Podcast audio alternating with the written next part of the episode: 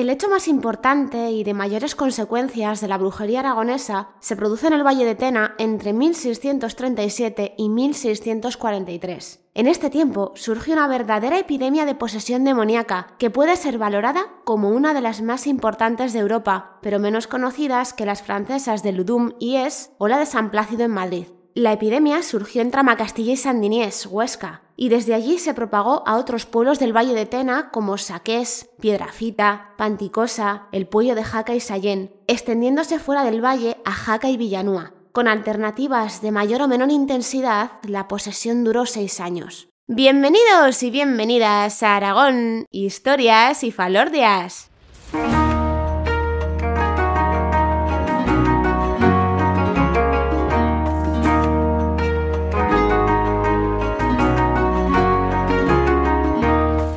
Hola viajeros y viajeras, os habla como siempre María Argota, historiadora y divulgadora cultural. Y ya está aquí, ya ha llegado una temporada más. Como muchos sabéis, este programa pues solo sale dos veces al mes por cuestiones de mi vida laboral. Y eso es lo que hace que el segundo episodio de octubre, desde que empecé con el podcast, pues sea una especie como de capítulo temático que suelo dedicar a Halloween. Y después de pensar un montón y de tener en cuenta varias opciones, pues he decidido profundizar en un tema del que ya os hablé así por encima y que pues como habéis escuchado al principio pues se puede decir que es el hecho más importante de la historia de la brujería en Aragón. En este episodio 53 viajamos al Alto Gallego para descubrir la historia de las endemoniadas del Valle de Tena.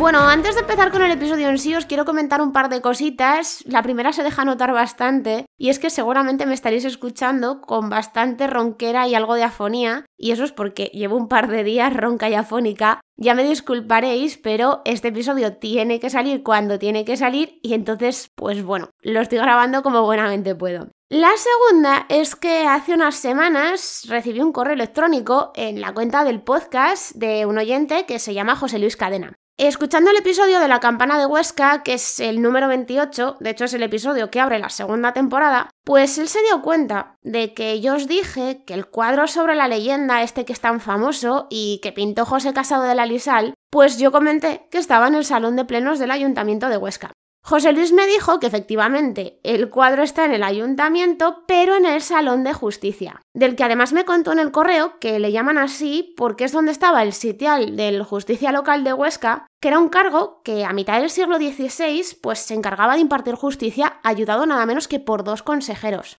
José Luis, muchísimas gracias de verdad por tu correo, por esa corrección, por todo eso que me has contado sobre el Salón de Justicia y por una pequeña recomendación que me haces en el correo y que, pues ya me disculparéis, esa me la voy a guardar para mí. Y por supuestísimo te agradezco, pero de corazón, las palabras que le dedicaste al programa en sí. Es que me alegró muchísimo de verdad recibir tu correo. Y ahora sí que sí, he explicado el por qué tengo la voz como la tengo y hecha la pequeña corrección, vamos a hablar de posesiones demoníacas.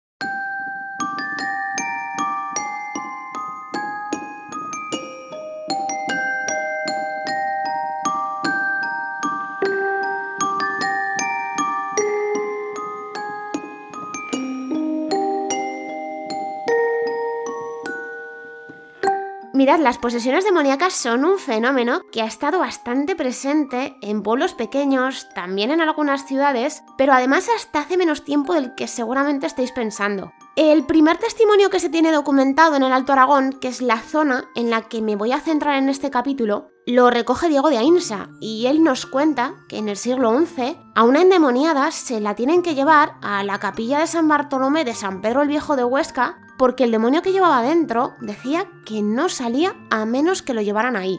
Cuando antes os he dicho que lo de las posesiones demoníacas ha estado entre nosotros hasta hace bastante menos tiempo del que pensáis, acordaos de que hasta el año 47, que es que eso es nada, se estuvo celebrando en Jaca la procesión de las endemoniadas de Santa Orosia, que es el día 25 de junio. Y bueno, si queréis saber más sobre el tema, ya sabéis que le dediqué el episodio 47. Lo que son las posesiones demoníacas se suelen dar de manera individual y las protagonistas tienden a ser más las mujeres que los hombres. Pero es que también nos vamos a encontrar con posesiones colectivas que afectan a pueblos y pueden llegar también a afectar a zonas enteras. En Aragón que sepáis que tenemos documentadas cinco de estas posesiones colectivas. La primera es la que llaman la de las mujeres latrantes, que es de finales del siglo XV. El primer caso de una de estas mujeres nos lo vamos a encontrar dentro del proceso por el que juzgan como bruja a Narbona de Cenarbe, a la que entre otras muchísimas cosas pues acusaban de hacer ladrar a las personas. Y bueno, es que de ahí es de donde viene el nombre de latrantes, porque es que ladraban tanto quienes estaban poseídos como también las propias mujeres a las que acusaban de brujas.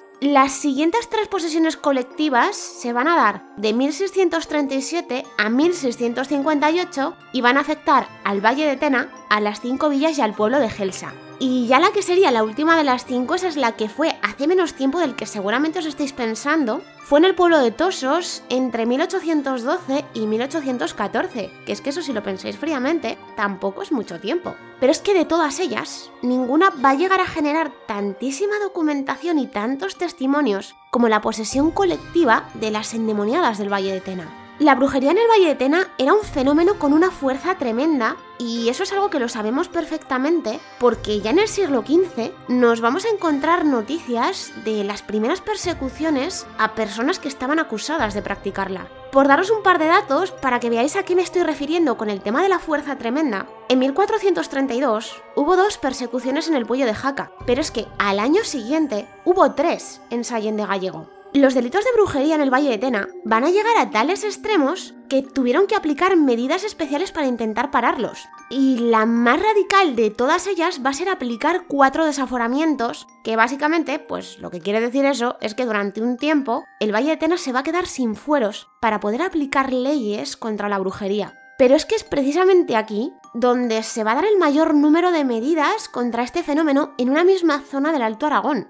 A principios del siglo XVII, un conocedor de brujas, que pues digamos que esto es un señor, normalmente eran señores, que eran especialistas en reconocer a mujeres que practicaban la brujería, bueno, pues él dice que llega a identificar a 36 mujeres solo en el pueblo de Búbal y a otras pocas más en otras partes del valle. Y esto que pues os puede parecer un dato sin más, pensad que es el mayor número de mujeres identificadas como brujas por un conocedor en todo Aragón. Eso sí, lo de ser un conocedor tiene eso aquel, porque los alcaldes de los pueblos son los primeros que recorren a ellos. Pero es que por otro lado tienen por detrás a la Inquisición que los va persiguiendo por los métodos que ellos solían usar para reconocer a las brujas. La brujería en el Valle de Tena ya veis que es un fenómeno muy fuerte y eso que todavía no nos hemos metido con las posesiones colectivas.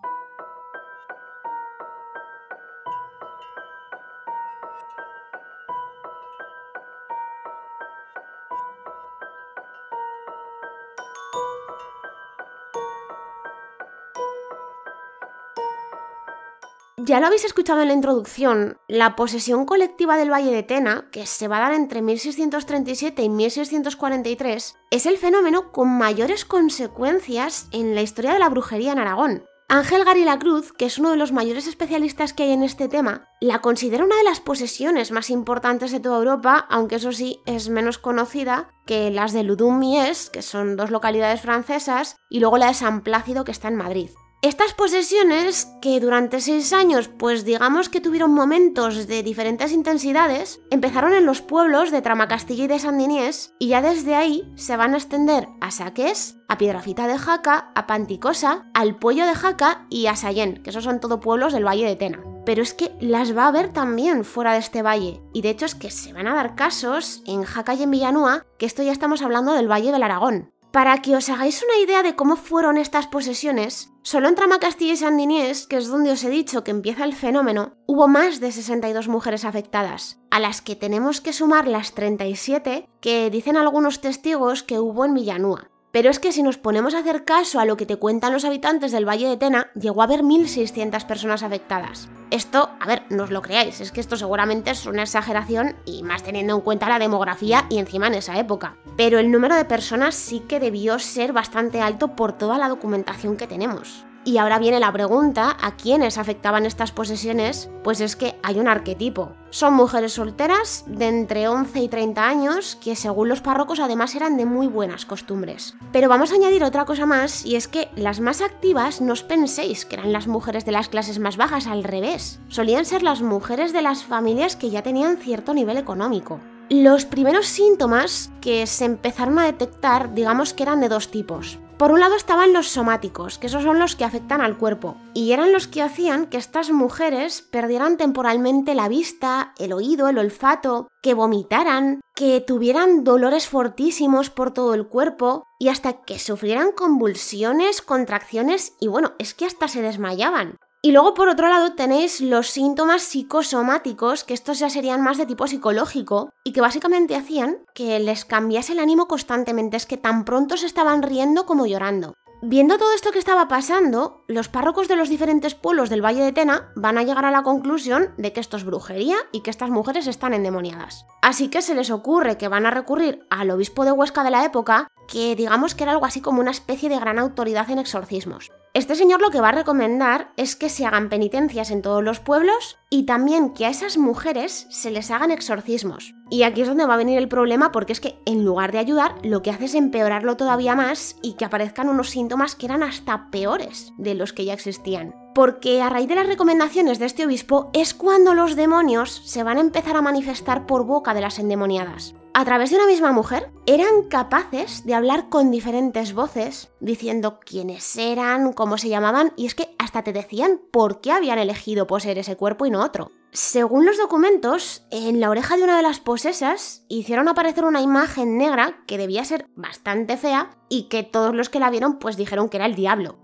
Estas mujeres se caían desde unas alturas que ya eran considerables, no se hacían nada de nada, eran capaces de sacarse objetos a través de la piel, no les quedaba ninguna cicatriz y es que hasta podían doblar cosas que entre varias personas no podían. Tenían sacrofobia, que eso es miedo a lo sagrado, podían ver el futuro, no tenían ningún problema en hacer pasar objetos de una parte a otra sin importar que hubiera paredes ni nada entre medias, podían encontrar cosas que estaban ocultas y hasta adivinaban todo lo que los inquisidores no querían que se supiera. Y bueno, esto último os lo digo porque la Inquisición va a mandar en secreto a un enviado para que investigue todo lo que está pasando y es que las endemoniadas lo acaban pillando. Pero es que es más, en estos pueblos y sobre todo en esa época, la mayoría de las mujeres que vivían, pues es que eran prácticamente analfabetas, que es que vamos, que es que les venía justo para saberse unas poquitas palabras en latín. Bueno, pues las que se decía que estaban endemoniadas eran capaces de mantener conversaciones enteras en latín con los inquisidores y es que no tenían ningún problema, se entendían perfectamente.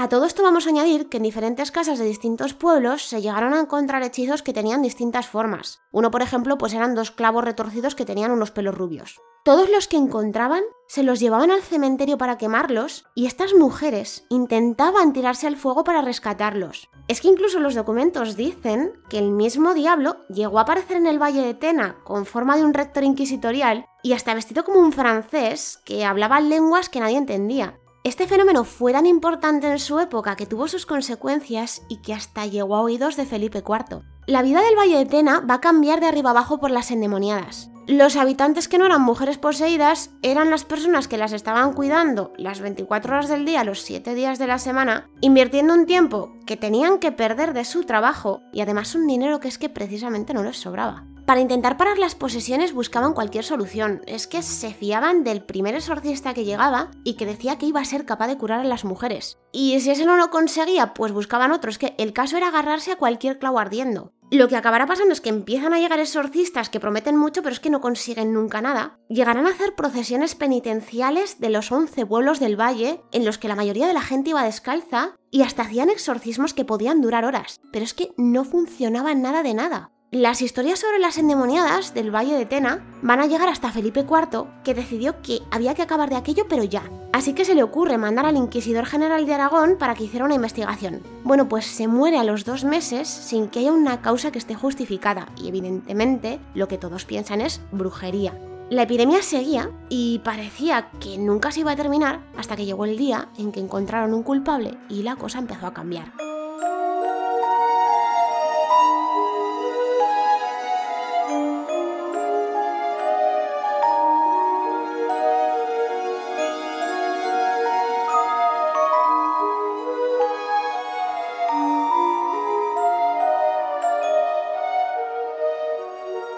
¿Os acordáis que os he dicho que había testimonios de la gente del valle que decían que llegó a haber 1.600 personas endemoniadas? Esto ya os he dicho que es una exageración, pero en lo que todos los documentos coinciden es que detrás de todo esto había una sola persona que tenía dos cómplices. El principal acusado de esta epidemia, que duró seis años, que es que estamos hablando de seis años con todo lo que os he contado antes, fue un hombre que se llamaba Pedro de Arruebo, que era el terrateniente más importante que había en el Valle de Tena. Le consideraban una persona bastante inteligente y además era famosete porque tenía bastante éxito con las mujeres. Los documentos además nos dicen que tuvo dos cómplices, Miguel Guillén y Juan de la Rat, y hasta llegan a nombrar a otros brujos y brujas, pero a esos no los juzgan. Y ahora igual os ronda por la cabeza una pregunta, y es que después de todas las acusaciones que le echan encima, ¿qué es lo que dijo Pedro de Arruebo para defenderse? Pues hombre, sincero fue rato largo, porque él lo que dijo es que solo quería gozar con las mujeres y ganar dinero. Eso sí, en el momento en el que a él y a los cómplices les encuentran culpables, es cuando la epidemia por fin comienza a remitir. Ya sabéis lo que dice el refrán, que muerto el perro se acabó la rabia. Uno de los desencadenantes de esta y otras muchísimas epidemias, pues suele ser la grandísima influencia que tienen esas personas que dicen ser brujos sobre una gente que está en un nivel social por debajo del suyo. Pero eso sí, las cosas suelen ir a peor en las epidemias cuando entran en el juego los párrocos, los exorcistas y los inquisidores, porque ellos también tienen mucha influencia, pero es que a través de la religión. Las posesiones haceos a la idea de que siempre se han visto como castigos por los pecados de la gente y la única manera de pararlas pues es la de siempre, encontrar un culpable, que digamos que es pues la encarnación mismísima del mal y sobre todo pues hay que acabar con él. La epidemia de las endemoniadas del Valle de Tena duró seis años, pero en el momento en el que a los brujos los juzgan y después se los cargan, en el que a los párrocos los trasladan a otras partes y en el que los inquisidores se van fuera de la zona, el problema fue desapareciendo poco a poco. Si es que ya os lo he dicho, muerto Pedro de Arruebo se acabó la epidemia.